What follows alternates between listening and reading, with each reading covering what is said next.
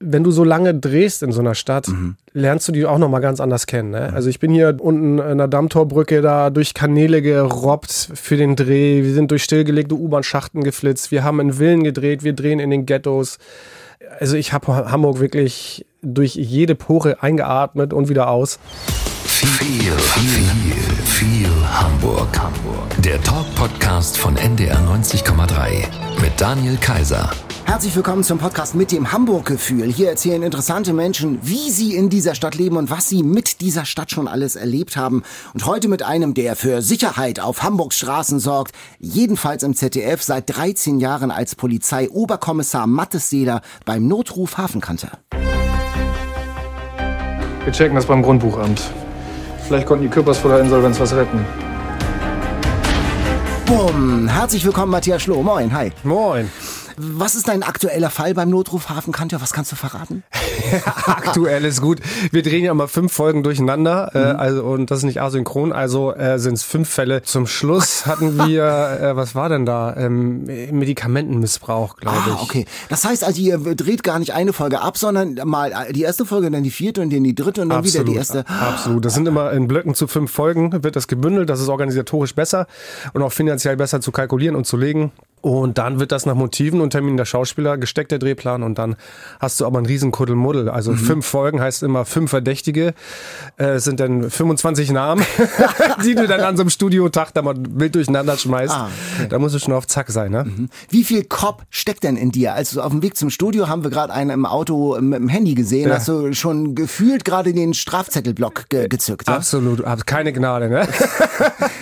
ja, ein bisschen Freizeitchef bin ich tatsächlich. Ich wollte auch mal, ich habe mal ein Schulpraktikum bei der Hamburger Polizei gemacht. Aha. Und ähm, Wo, denn? Wo war das denn? Nur hier in verschiedenen Stationen so, in Hamburg. Okay. Also das mhm. ging über die Leitstelle der Polizei Hamburg. Mhm. Die haben das angeboten. Da war ich bei der Brandkriminal äh, Branddienststelle in Harburg. Mhm. Dann war ich bei der Hundertschaft. Äh, natürlich auch im Peterwagen äh, auf einer Wache und und und. Fand ich interessantes Betätigungsfeld, weil es sehr breit aufgestellt ist. Mhm. Wir hatten auch, der beste Kumpel von meinem Vater ist ein Polizist, jetzt mittlerweile in Rente. Mhm. Und das fand ich, das war immer so mein heimlicher Held. Das war so ein richtiger Mart und ganz ruhiger Typ. Und mhm. dann hat er immer so ein bisschen erzählt, der hat mich immer schwer beeindruckt. Ja. Mhm. Und aber du merkst es schon, auch du wirst auch angesprochen als Polizist und für einen Polizisten gehalten auch mal. Absolut, ja? absolut, ja. Das passiert oft. Natürlich ist die Verwechslung äh, perfekt, wenn wir denn irgendwo in Uniform im Peterwagen auf Drehanfang stehen und ich sag mal, Zivilisten uns fragen, ob man jetzt hier parken darf oder wo der Michael ist. Ne? Denn wenn wir können, geben wir gerne Auskunft. Aber neulich haben wir gedreht auf dem Rathausmarkt, da kam gerade ganz aufgelöst einer angelaufen und sagt, Sie müssen mir helfen, ich bin gerade beklaut worden. Und dann sind wir natürlich machtlos. Ne? Dann wir, entschuldigen Sie, wir sind Schauspieler, wir können Ihnen gar nicht helfen. Da hat er wirklich uns angeguckt, als wären wir von einem anderen Planeten. Und dann haben wir ihn an die Kollegen von dem Objektschutz vom Rathaus verwiesen mhm. und die haben, konnten ihm weiterhelfen. Ja also mitten Mang, seid ihr oft auch an der Elfi zum Beispiel, laufen da auch immer Touristen durchs Bild, also durchs Bild? Müsst ihr da oft einstellen und wiederholen oder gucken die in die Kamera oder winken? Naja, unser Hauptmotiv außen ist ja die an der Kehrwiederspitze, das alte, ja. Äh, die Feuerwache, die da unten am Fuß ist, dieses Backsteingebäude ist markant. Ähm, und da ist natürlich, das ist Freilufttheater-Feeling, wenn wir da, da drehen wir mal samstags, ähm, weil wir nur da an das Motiv können und einmal im Monat sind wir da ungefähr. Und wenn dann das Wetter gut ist, dann ist da Auflauf. Und dann haben wir da aber viele Blocker, die sozusagen weiträumig. Security, den, so, ja. Ja, mhm. naja, mhm. ja, so beides, ne? Mhm. Die, die organisieren da die Laufwege der Passanten, dass die da nicht ins Motiv reinplatzen und ähm, weil das ist massiv, dann stehen da manchmal bis zu drei, vierhundert Leute ne, und schauen zu. Mhm. Und ähm, klar, da muss das schon so ein bisschen organisieren, ne, dass man da arbeiten kann. Bist du schon mal selbst Opfer eines Verbrechens geworden? Ja, ähm, naja, so ein bisschen. Ich bin mal zusammengeschlagen worden in der oh. S-Bahn hier in Hamburg ähm, in jungen Jahren. Ja, das aber habe ich auch nicht zur Anzeige gebracht. Ich meine, das war alles noch im grünen Bereich, sag ich mal. Ne? Ein bisschen zerbeultes Gesicht. Und sonst, ähm, was war dann sonst? Nö, richtiges Verbrechen eigentlich nicht. Nö. Aber das, ich meine, zusammengeschlagen in der S-Bahn, das ist eine Erfahrung, die mir zum Glück noch nicht zuteil geworden ja. ist. Was war, was, war da, was ist denn da passiert? Wir kamen damals leicht angeschickert ähm, von dem Spiel der Hamburger Blue Devils, das American Football Footballmannschaft ja, ja. seinerzeit. Hamburg hat ja wieder eine äh, American mhm. Football Mannschaft jetzt, mhm. aber ist ein anderes Thema. Und dann sind wir in die S-Bahn reingesprungen und dann sind da so drei Leute durch den ganzen Waggon hin und her gelaufen. Und dem einen habe ich dann anscheinend zu lange angeschaut und dann stand er neben mir und hat, das ist der Klassiker, hast du Probleme? Ich sage, nee, so sieht sich so aus. Batz hatte ich die erste hängen. dann wollte ich aufstehen, mich irgendwie verteidigen, hat er mich gleich in die andere Ecke geworfen Aha. und dann ja, bin ich unterm S-Bahn-Sitz, habe ich dann die Fäuste kam da so ein bisschen reingeprasselt. Aber schon ein bisschen her. Das ist schon deutlich. Verjährt. Ja, das ist verjährt. Das ist verjährt. Aber fühlst du dich sicher in der Stadt? Auch wenn du selbst nicht auf Streife bist. Doch, doch, doch, doch. Ich, ich fühle mich im Großen und Ganzen fühle ich mich schon ganz sicher. Wir machen mal eine 040 Aufwärmrunde. Ja. Alster oder Elbe? Elbe auf jeden Fall. Warum? Ich liebe das, wenn da die Schiffe rein und raus äh, fahren, der, der Hafenschrei, die alte Elbe, der alte große Fluss, der da Mhm. seit Jahrtausenden fließt, da geht mir das Herz auf. Franzbrötchen oder Fischbrötchen? Oh, alles zu seiner Zeit. Franzbrötchen liebe ich, Fischbrötchen geht immer. Und du achtest schon auch auf Ernährung. Wir haben gerade im Vorgespräch, also morgens gibt's immer Müsli, Protein, ganz wichtig und so. Also du sorgst auch für Fitness und für ausgewogene Ernährung. Da ist Franzbrötchen ein, äh, in der Sesamstraße würde man sagen, glaube ich, manchmal essen oder sometimes Food. Ja, man muss sich auch nicht quälen, ne? Also ich, ich, ich bin Veganer, ich esse alles, was mega gut schmeckt, ne? Also, aber in Maßen und ja klar, einen gewissen Fitnessgrad, den halte ich schon gerne bei und äh, muss sich auch fit halten, damit die Uniform nicht so eng sitzt. Ne? Hallack-Fähre oder Elbtunnel? Oh Mann, da kann man sich doch nicht entscheiden dazwischen. Beides, schön, beides toll. Ich liebe es mit der Haddock-Fähre, da nehme ich auch manchmal mein Fahrrad mit. Ähm, ich habe mal eine Zeit lang in Övelgönne gewohnt, da konnte ich mit der Haddock-Fähre dann bis zur Arbeit fahren, bis zum Drehort, ne? In- Zur Kehrwiederspitze. Aber natürlich ist auch Standard mit den Kindern und der ganzen Familie mit den Rädern durch den Elbtunnel rüber in den Hafen rein, ist auch ein Muss in Hamburg, auf jeden Fall. Kunsthalle oder Miniaturwunderland? Sag mal, das ist doch Folter. Niemand hat gesagt, dass das hier Spaß Äh, ist. Also, als das losging mit dem Miniaturwunderland, habe ich gesagt, was für Spinner, ne? Was sind denn Nerds mit einer Mini-Eisenbahn? Das kann ja nicht funktionieren, ne? So, ne? Und dann ähm, war, bin ich denn 15 Jahre später da mal rein, dann mit meinen eigenen Kindern und ich habe wirklich gestaunt und bin begeistert. Also ein richtiger Fanboy vom Miniaturwunderland. Und ähm, ja, natürlich, eine gute Kunstausstellung ähm, kann man sich auch immer mal geben. Jungfernstieg oder Sachsenwald? Sachsenwald. Ja. Du bist ja so ein Naturbursche auch, ne? Ja, doch, muss ich sagen. Ja. Darüber, darüber reden wir nachher über Survival und über alle diese Dinge. Ja. Manche Hamburger sagen so nur halb im Scherz, schönste Stadt der Welt. Ja, kann ich gar nichts mit anfangen. Nee. Nee, kann ich gar nichts mit Warum? anfangen. Ich liebe Hamburg. Ich bin Ja. gebürtiger Hamburger. Hamburger ist eine schöne Stadt. Aber das ist mir so begrenzt. Ich meine, es gibt so viele schöne Orte auf dieser Welt. Äh, Es ist so wie Leute, die sagen, in Hamburg scheinen auch die, hat die meisten Sonntage im ganzen Jahr, ne? Also ich meine, man muss auch ein bisschen realistisch bleiben, finde ich, ne?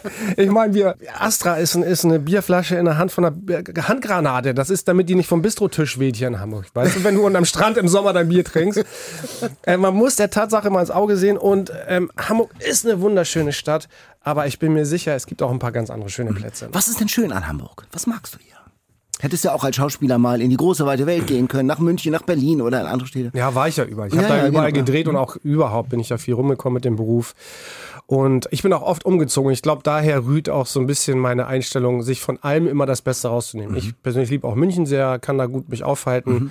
Ich liebe Köln sehr. äh, Ich bin gern in den USA. Ich bin gern in Südamerika. Wo, also, wo ich bin, da pick ich mir das Schönste raus. Ne? Und ich finde das dann immer so ein bisschen vermessen, dieses Hamburg ist die schönste Stadt der Welt. Auch wenn mein Herzblut hier schlägt und ich bei jeder Schiffssuppe in Gänsehaut kriege. Ich bin Hamburger durch und durch. Ne? Äh, was war die Frage? Das war die Frage, das war schon die Antwort auf die Frage, selbst wenn du die Frage vergessen hast. Wie wohnst du denn hier in Hamburg? Äh, wir haben Bungalow. Mhm. Und wo? Äh, in Hamburg-Rissen. In Rissen. Also schon fast Schleswig-Holstein. Und Steinwurf davon, ja. Steinwurf. Viele Hamburger halten das für Schleswig-Holstein, es ist aber Hamburg, ja. Genau. Und wie, wie wohnt man da so? Also wie, wie, wie, was ist das Besondere an Rissen? Na, es ist halt ein sehr grüner Stadtteil, ne? Ich wohne 200 Meter äh, neben der Pferdewiese, da fängt der Klövenstehen Forst an. Du hast die Elbe auch vor der Tür, Falkensteiner Ufer, also es ist ein sehr naturnaher Stadt, äh, Stadtviertel mit S-Bahn-Anbindung. Aber so in die Stadt, also jetzt zum Termin wie hier, zum Interview am Roten Baum, äh, das ist dann, das ist schon Weg dann auch, ne? Das ist ein Weg, das ist richtig, ja. Und die, ich muss auch sagen, ich habe so ein bisschen so einen Stadthunger wieder entwickelt in der Corona-Zeit. Also ähm, da habe ich gedacht, will ich jetzt nochmal auch hier Thema Naturbusch. Ne? Ich habe gesagt, ich kann auch in Alleinlage wohnen, wenn es nach mir ging. Ähm, aber ich muss schon sagen, jetzt so dieses ganze kulturelle und gesellige Rauschen ist mir in der Corona-Zeit schon deutlich abgegangen und da habe ich so einen richtigen Stadthunger entwickelt und ich liebe jetzt dann auch mal über den Jungfernstieg zu sehen und Klänge, Theater, Kino, ne? also so ein gesellschaftliches Raunen, das ähm, ja, mag ich ganz gern hören im Moment. Ja. Mhm. Du bist ja ein Rückkehrer, das heißt, du bist in Hamburg geboren, bis du sieben warst, habt ihr in Hamburg gelebt. Wo bist du da aufgewachsen? Hast du da noch eine Erinnerung? Hamburg-Bildstedt, ja, wunderschön. Ja. Schönster Ah. Stadtteil. Wirklich? Also na ja, also ich, ich Ja. habe da neulich meinen Geburtstag gefeiert in Ja. Bildstedt, weil ich dachte, das ist mal, Ach, guck man an. ist da nicht so oft, da habe ich gefragt, wer von euch war schon mal in Bildstedt. Da gingen nur einige Hände hoch. Das ist so ein Stadtteil, äh, da, wenn man da nicht wohnt, dann kommt man da nicht hin. Nee, ne? nee, nee, genau. Und gilt ja jetzt auch so ein bisschen, auch aus polizeilicher Sicht, als Problemstadtbezirk. Aber ja, gut, das sind meine Wurzeln. Ähm, da äh, bin ich her und ich habe mich so langsam durch die Stadt ge äh, gearbeitet. Ich habe dann mit Anfang 20 habe ich mal im Karolinviertel gewohnt und jetzt bin ich ganz im Westen angekommen. äh, ja, also habe ich so alle äh, Stadtteile mal mitgenommen. Ja. Aber kind, Kindheit im Bildstedt, was, Ah, was, für eine, ja, was, für, was für eine Erinnerung hast du da noch? Da, also meine Lieblingserinnerung ist, da ähm, ist auch ein Angelladen direkt um die Ecke und gegenüber ähm, ist da dieses äh, Einkaufszentrum Bild steht. Da war mal ein kleiner Markt, da habe ich mit meiner Mutter, wenn wir auf dem Markt einkaufen waren, immer Hamburger Kleine gegessen. Hamburger Kleine? Diese kleinen Bratwürstchen. Ach so, die gibt's ach so, immer so okay. zu Ah, okay. äh, vier oder fünf Stück und ja, die liebe ich. Die, wenn ich jetzt auf den Dom gehe oder so, sind immer Hamburger Kleine fällig. Das sind aber so eine kleine Reise in die Vergangenheit. Ja. Und dann seid ihr aber in die Lüneburger Heide gezogen nach Schneverding. Warum das denn? Genau, na gut, das Scheidungskind Ah. äh, mit dem neuen Mann meiner Mutter Ah. ähm, bin ich da hingezogen und ähm, ja, dann hat sich das, äh, haben wir da sozusagen neu gestartet. Mhm. Und ja, das war ein ganz neues Kapitel, auch wunderschön. Also möchte ich auch nicht missen. Ja, es war richtig, aber wenn du aus Hamburg-Bildstedt kommst, dann nach Schneverding, das war ja Kultur- oder Naturschock, oder? ja.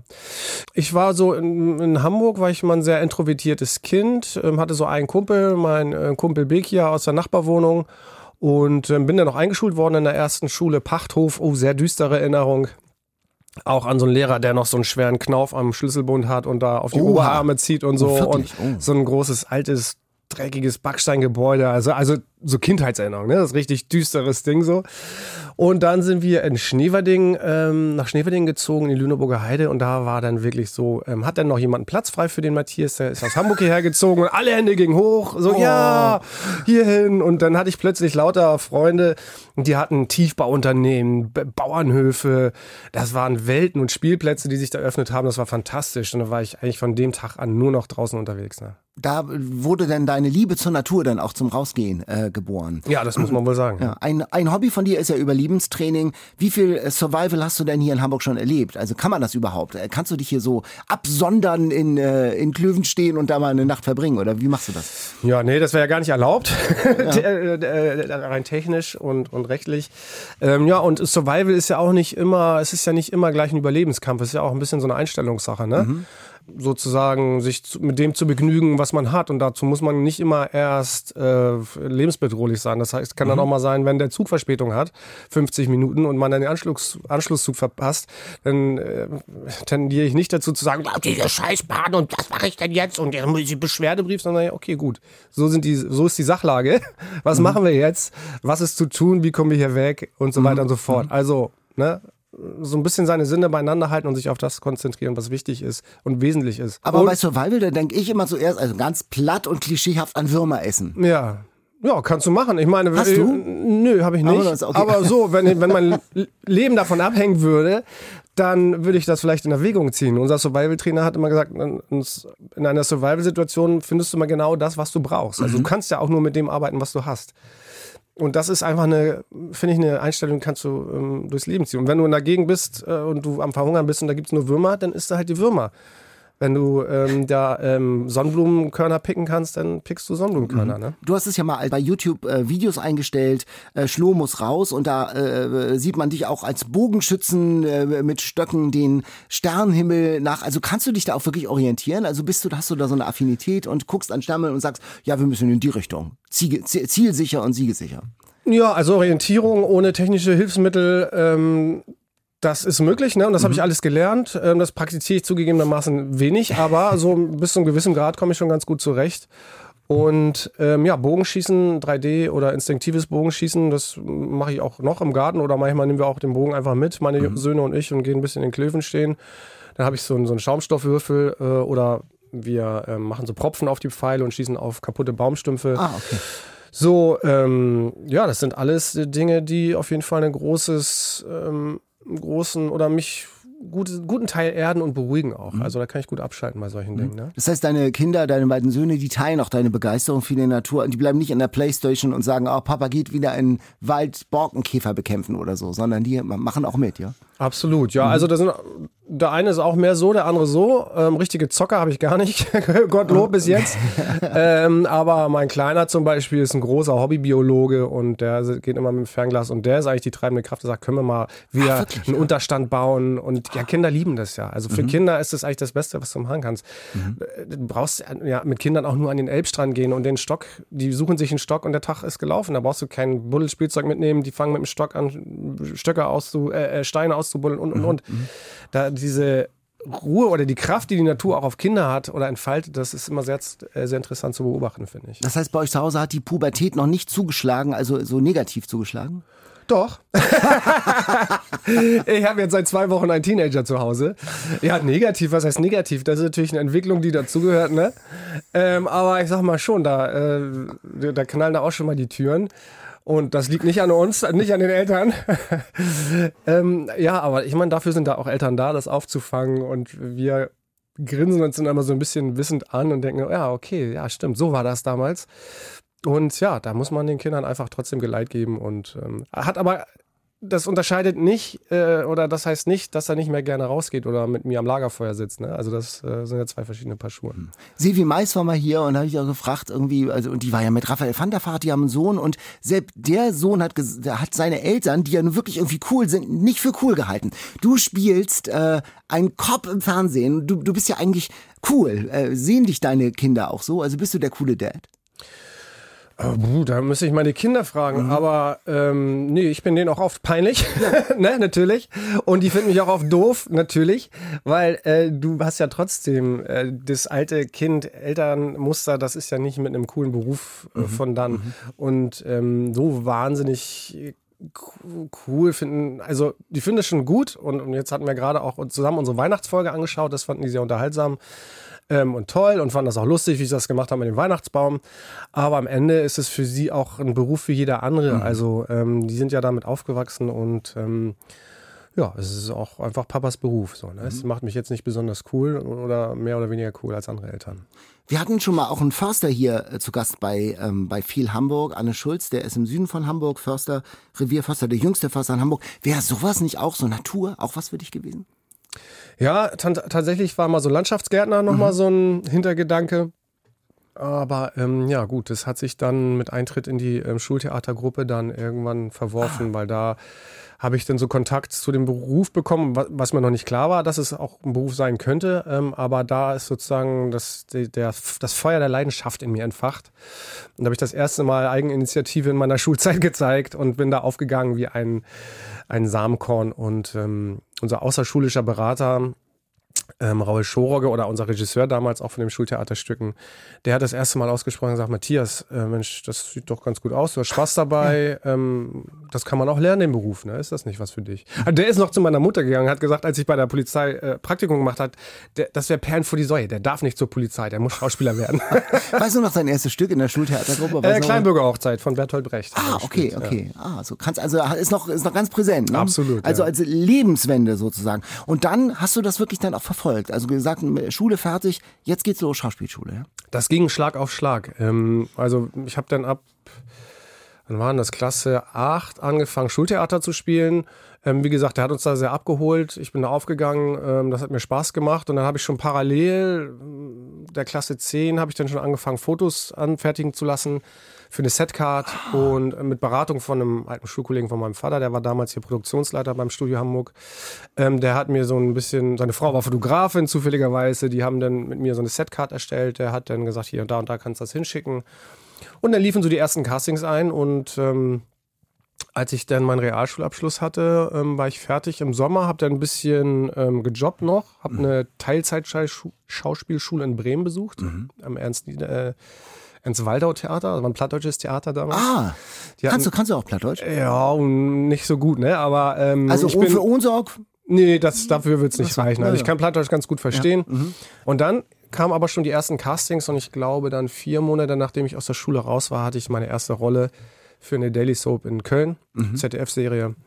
Und ähm, dann bin ich mit 17 nach Köln gezogen und dann ging das gleich Mit los. 17. Und, toll, und deine toll, Eltern toll. haben das mitgemacht auch. Ja, die haben mir immer freie Hand gelassen. Das war ganz toll. Die haben auch gesagt, Mensch, du gut, da guckst du einfach, was du erreichen kannst. Wenn du dich bewerben möchtest auf eine Schauspielschule, du, wir geben dir Zeit, mach das. Wenn das dein Wunsch ist, dann ähm, verfolge den. Aber dazu kam es dann nicht mehr. Also ich habe dann nie mehr eine Schauspielschule von innen gesehen, weil ich einfach immer auch in irgendwelchen Drehs war. Und ja, dann habe ich mich da nicht mehr so drum bemüht. Im Nachhinein hätte ich das gerne manchmal nochmal gemacht, so ein Studium in Sachen Schauspiel. Aber gut, es hat sich dann nicht mehr ergeben und jetzt, ja, gut. Jetzt ich- läuft es. Jetzt, Genau. jetzt läuft es Und ich bin vielleicht auch in einem anderen Lebensabschnitt. Ja, ja. Mit 20 kam ja das erste richtig große Ding dann so, auch dich, äh, Tiefschürfen, Schrei nach Liebe mit Jürgen Prochnow und Eva Mattes, die war neulich, die war, letzte Folge war, war, Ja. sie, war sie hier. Ja, ja, stimmt. ähm, als junger Typ, denn schon mit den ganz großen Namen. Wie war das denn? Das war Hammer, oder? Das war unglaublich. Also ich hatte ja nur ein Jahr äh, Daily Soap Erfahrung. Da war ich 18 übrigens, als ich den Film gedreht habe. Das war surreal. Ne? Also als ich dann, ich war für ein Casting für eine andere Geschichte damals hier auch im Studio Hamburg. Dann war ich damit durch mit dem Casting. Dann sagte, der Men- sagte der Caster, Mensch, ich habe hier noch ein anderes Buch. Kannst ja mal ähm, reinlesen. Ist nicht ohne so, aber ist eine tolle Rolle. Guck dir es mal an. Jürgen brauchen hier Eva Matte spielen mit.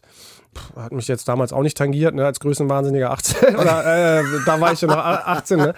Äh, ich dachte, ja, okay, klasse, guck mir das mal an und dann habe ich das Buch gelesen, habe ich schon gedacht, okay, das ist ein, das ist ein, das ist eine Rolle so. Und dann kam es soweit und dann wurde ich eingeladen zur Drehbuchlesung mit Matti Güschonek, dem Regisseur, ähm, und Jürgen Prochnow. Und dann saßen die beiden Herren da in einer Runde, ich kam rein. Und dann haben die mich da in die Runde geholt und mich für voll genommen. Und das war natürlich äh, ein tolles Gefühl. Ne? Die waren sehr fair, sehr straight, sehr kollegial.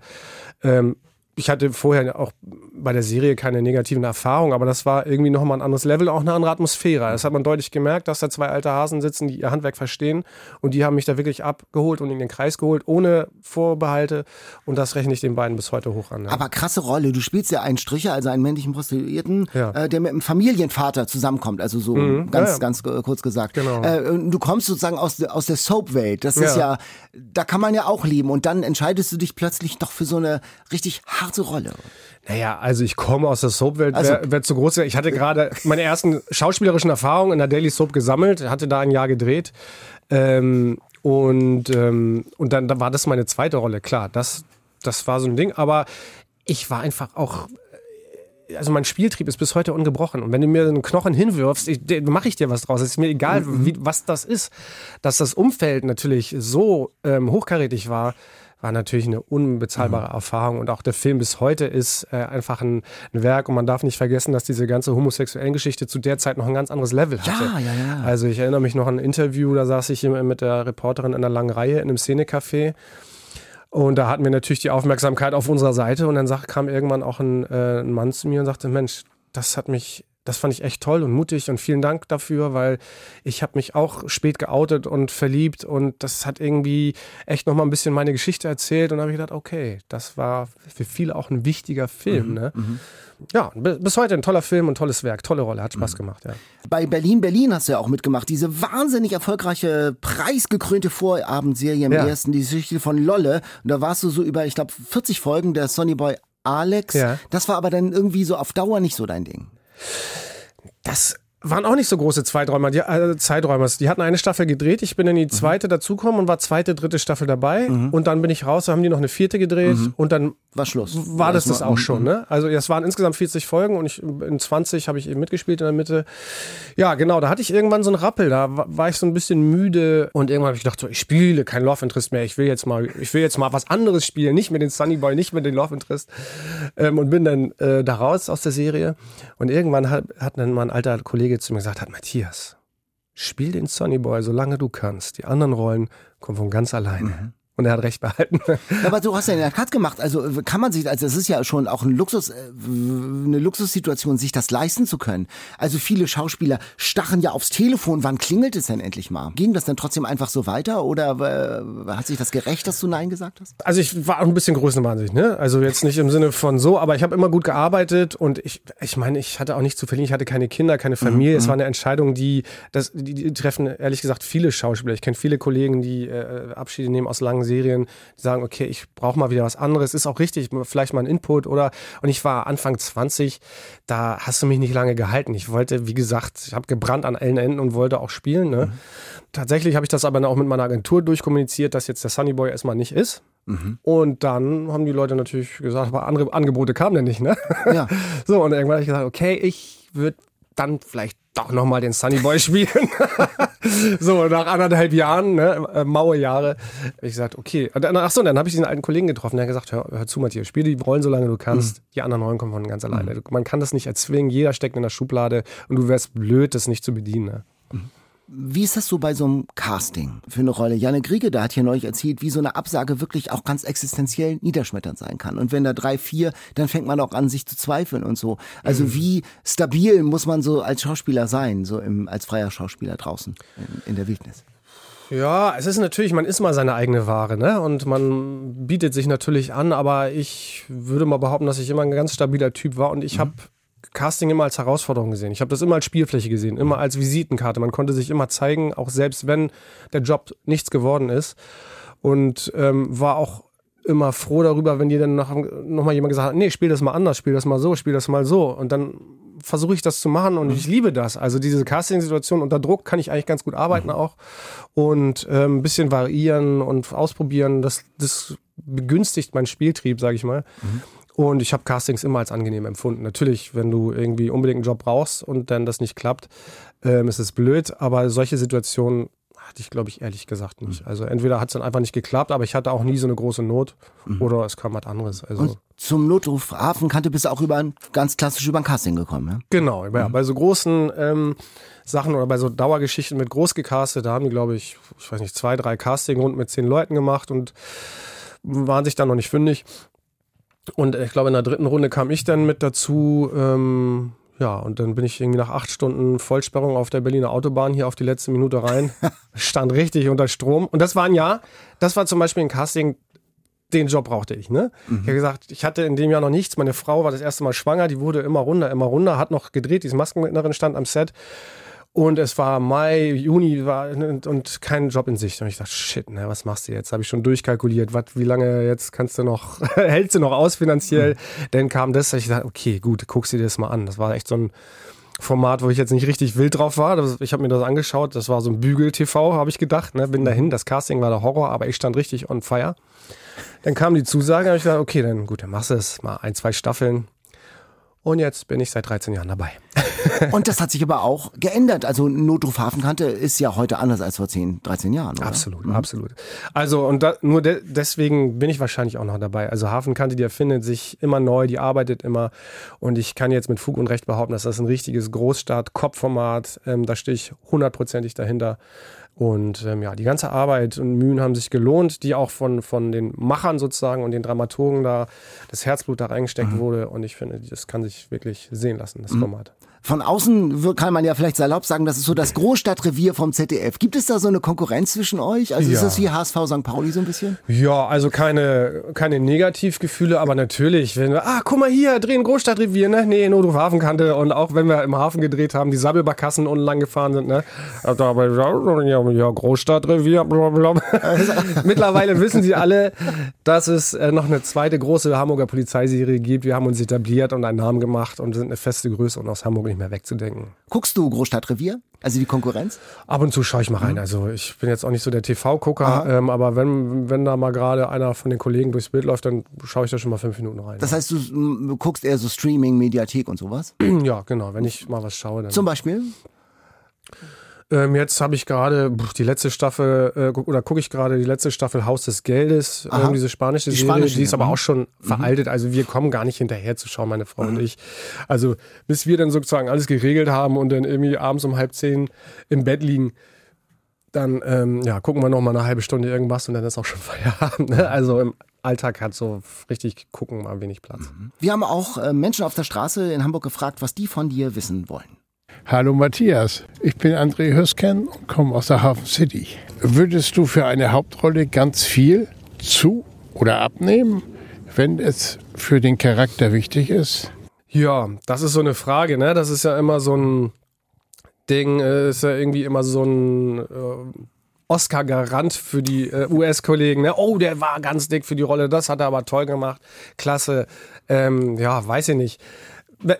Wenn es wirklich die Rolle wäre, für die sich, würde ich alle Mühen auf mich nehmen, mhm. äh, die für eine gute Rolle oder äh, eine Rolle, auf die ich Lust hätte, ähm, nötig wären, würde ich auf mich nehmen. Klar, würde ich machen, schon. So muss ja nicht Hollywood sein. Gibt es so eine Rolle, wo du gesagt hast, ach, die hätte ich gern gespielt. Also das ist so ein, so vielleicht im deutschen Filmkosmos? Ja, nee, das sind so das sind so ganz klassische Kindertraumrollen, die ich so habe. So mal so den Piraten spielen oder Aha. ein Cowboy, so, ne? so, ja, also, klar, okay. da hatte ich Bock drauf. Auch diese Kostümierung. Ich bin da ganz einfach gestrickt. Ich bin auch ein Popcorn-Tino. Gib mir irgendwie einen Sheriff-Stern und einen Gurt, ein schönes Pferd.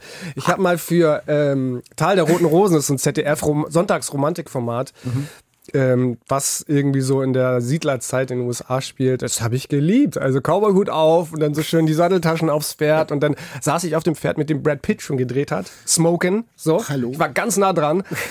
Aber das habe ich geliebt, wenn du dann, bin auch jeder in jeder freien Minute mit dem Pferd los, hab mir da so einen Wrangler, die, die Cowboys, die die Pferde da betreuen, geschnappt und dann sind wir da rumgeritten und dann reitest du da am Fuße der Rocky Mountains durch die Gegend in, einer, in deinem Cowboy-Outfit und dann bin ich der kleine Junge und freue mich wie ein Schneekönig. Ne? Wir haben einen Hamburg-Fragebogen bei uns im Podcast. Wenn du König von Hamburg wärst, du hättest die absolute Macht, was würdest du in dieser Stadt als allererstes ändern? Ähm, ich würde mal die Fahrradwege reparieren mhm. und ausbauen. Da äh, habe ich mir neulich fast den Hals gebrochen. Ähm, da lag Laub dann auf so einem Schlagloch und bin da durchgenagelt wie so ein Wahnsinniger. Mhm. Das ist schon teilweise fahrlässig. Obwohl sich gerade auch sehr, sehr viel tut. Das muss man sehen. Die Fahrradspuren ähm, äh, werden ja immer mehr und äh, Kopenhagen ist ja das große mhm. Vorbild. Ähm, ja, und begrünen und Ökosysteme renaturieren, das ist so ein bisschen so mein Thema als ja. Naturfreund, auch als Angler. Ja, und ich glaube, das macht viel für die Menschen. Also wir müssen so ein bisschen uns renaturieren insgesamt. Ja. Wenn du angelst, wo sitzen du da? Ach du, überall. Ich angel hier, mache City-Angeln an den am Bille-Kanälen, am Hafen natürlich auf Zander, aber natürlich auch lieber mit dem Ruderboot im Grün im, im Osten von Hamburg. Da. Auf Zander, das klingt schon. Äh, genau. Äh, äh, für mich ist ich habe noch nie geangelt. Also ja. machst du das denn wirklich so als äh, Kontemplation oder wirklich um Fische zu fangen, um die dann zu essen? Muss ich mal ganz doof fragen. Ja, ja, ja na, klar, sowohl als auch. Ne? Also ich habe auch einen Angel-Account übrigens auf Instagram, kann mhm. sich jeder mal heranschauen. Das heißt Matjes, M-A-T-T-H.yes. Ah, Kleines Wortspiel. Oh, super. Hat meine genau. Frau, äh, ist da drauf gekommen, liebe ich sehr. Matt, yes. Ähm, und ja, da könnt ihr mal meine kleinen Angelerfolge und Misserfolge ein bisschen mitverfolgen. Ja, äh, klar. Man, ich, ich liebe es zu kochen, ich liebe es am Lagerfeuer zu kochen, ähm, ich liebe äh, Fisch, frisch, frisch Fang frischen Fisch zu, zubereiten. Und das ist natürlich so mein ganzer Lifestyle, den ich ja auch so ein mhm. bisschen habe, dieses naturnahe äh, ja, das begünstigt das natürlich. Ne? Mhm. Gib mal den, so, so einen Geheimtipp, wie kommt man, äh, wie fängt man einen Fisch? Also was muss man da, welchen Köder muss man da? Das ist eine Wissenschaft oh, für sich. das kann man nicht einfach so. nee. Also. Doch, kann man schon, aber man muss schon wissen, was für einen Fisch man fangen will, wann man den fangen will. Es ist natürlich jahreszeitenabhängig, ähm, ob du schwerer Fisch mit einem schwereren Bleikopf, also den Kunstköder schnell zu Boden bringst oder eher langsam, ob der eine Schwanzspitze hat, die aktiv wedelt oder eher nicht so je nach Jahreszeit, jetzt im Winter sind eher inaktive und ruhigere Angelzeiten, weil die Fische auch inaktiver und träger werden. Also Wurm auf Haken reicht nicht. Doch, kannst du ja. auch. Kannst du schöne Erfolge mitmachen. Das ist ganz klassisch. Posenangeln und mit Wurm auf Haken oder auch auf Grund kann man machen. Gibt es auch 10, 15 verschiedene Methoden, wie du den Wurm präsentieren kannst. Es ist wirklich, die Möglichkeiten, Zielfische und Jahreszeiten sind ja und überhaupt auch Länder. Du kannst ja auf der ganzen Welt überall angeln. Es ist sehr unterschiedlich. Hast du mal was richtig Großes rausgeholt? Oh ja. ja aus, aus, Hamburg, in Hamburg auch? Äh, ja, in Hamburg habe ich äh, einen schönen großen Rapfen gefangen, irgendwie 80 Zentimeter. Das ist, sind so äh, karpfenartige Fische, die aber auch räubern im Sommer. Das sind richtige Maschinen. Mhm. Ähm, Meter 10 Hecht habe ich mal am Schweriner See gefangen allerdings. Aber ähm, das ist ja, das ist ja richtiger Kampf dann wie, äh, wie bei Hemingway sozusagen. Ja, ja, ja so genau. ein bisschen. Der Mann und das Meer, genau, lässt grüßen. ähm, ja, ja, klar, da ist die Route schon krumm. Und ähm, ja, da musst du schon ein bisschen drillen und ein bisschen Nerven bewahren, bis der dann im Netz ist. Ne? Aber es dauert dann, man, man hat dann wirklich Zeit zum Nachdenken, bis, bis es mal zappelt. Ne? Also ich sag mal so, die Tage ohne Fisch sind mehr häufiger als die mit Fisch. Also bei mhm. mir zumindest. Ich bin kein Profi. Ich mm, so ne. Ich lerne. Ich habe ja auch erst seit fünf Jahren meinen Angelschein. Ich bin da bezeichne mich immer noch als Anfänger. Mhm. Ich gehe oft mit dem Onkel meiner Frau, Onkel Heinz, angeln. Der ist jetzt äh, 88. Der angelt seit er sechs ist und der weiß natürlich, wo mhm. und wie er das macht. Ne, das geht ratzfatz. Dann hat er seinen Fisch an der Angel. ähm, da kann man sich noch eine Scheibe von abschneiden. Ne? Mhm. Wo würdest du sagen, mehr Hamburg geht nicht? Ist ganz klar der Hafen. Mhm. Ist ganz klar der Hafen. Also da kommt alles zusammen. Da hast du ja sozusagen das Arbeiterklientel, die Hafenarbeiter und die Kaufleute, die Reedereien, das Rein und Raus, das Internationale von den großen Schiffen. Das ist für mich Hamburg, wie es leibt und lebt. Ne? Gibt es so einen Hamburger oder eine Hamburgerin, von dem du oder von der du sagen würdest, es ist sowas wie ein Vorbild oder, oder so ein Idol oder? Ja, mit Idolen tue ich mich immer so ein bisschen schwer. Das ist mhm. genauso wie mit den schönsten Städten der Welt. Also es gibt so viele tolle Persönlichkeiten, die dieser Stadt entwachsen sind. Ich meine, Uwe Seeler müssen wir nicht drüber sprechen, was das mhm. auch für ein Vorbild in der ganzen nicht nur Fußballwelt war, sondern überhaupt draußen durch sein bescheidenes und ehrlich, grundehrliches Auftreten aber es gibt natürlich auch die Leute, die für die Hamburger Tafel sich engagieren, ein Leben lang dafür brennen. Ich, ich glaube, ich, ich habe die Namen nicht parat, aber das hat der Enkel von seiner ähm, Großmutter übernommen, die Hamburger Tafel, die das hier vor, ich glaube, in den 70ern schon auf den Weg gebracht hat. Da war ich neulich bei einer Veranstaltung. Also da gibt es noch und nöcher, da könnte ich mich wirklich nicht festlegen. Mhm. Was würdest du in Hamburg am liebsten mal machen, was du noch nie hier gemacht hast? Also gibt es so ein Hamburg, so ein Hamburg-Ding?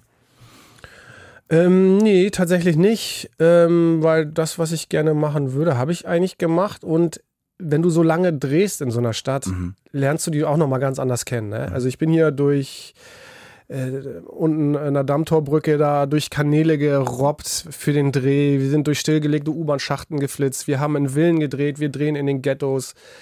Also ich habe Hamburg wirklich durch jede Pore eingeatmet und wieder aus. Weiß nicht, kann mir ja mal jemand einen Vorschlag machen. Was hier mit den Rip-Piraten, so ein Speedboat bin ich noch nicht gefahren. Das ah, wäre okay. vielleicht nochmal so ein Ding, wo ich ja, drauf Bock aber hätte. Aber auch schon ein bisschen Action-Sport. Action, so, ne? immer gerne Action, na klar. Man nennt mich auch Action Jackson Seeler, ne? äh, doch, doch. Äh, obwohl, ich habe mittlerweile selber einen Motorbootführerschein. Vielleicht fahre ich lieber selber. Ah. Ähm, ja, aber doch, da, wo es richtig ein bisschen Kracht und ein bisschen Action ist, da bin ich schon mal ganz vorne mit dabei. Ne? Motorbootführerschein für die Elbe dann, oder wie? Oder? Alles, äh, mhm. Bin und, und See habe ich gemacht. Ja. Ah, cool. Ja. Was sind deine Pläne jetzt? Wir stehen ja am Anfang des neuen Jahres. Was sind deine Pläne jetzt für 2023? Keine großen Pläne. Mhm. Fit bleiben. So, ähm, ein schönes Drehjahr vorbereiten. Jetzt wieder ähm, freue ich mich drauf. Wir werden wieder äh, 25 Folgen für Notruf Hafenkante drehen.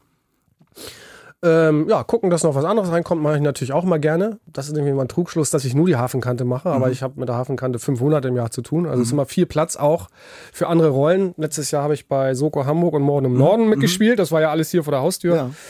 Ähm, so, und ich freue mich einfach. Ich bin, bleib optimistisch, trotz der Weltlage. Mhm.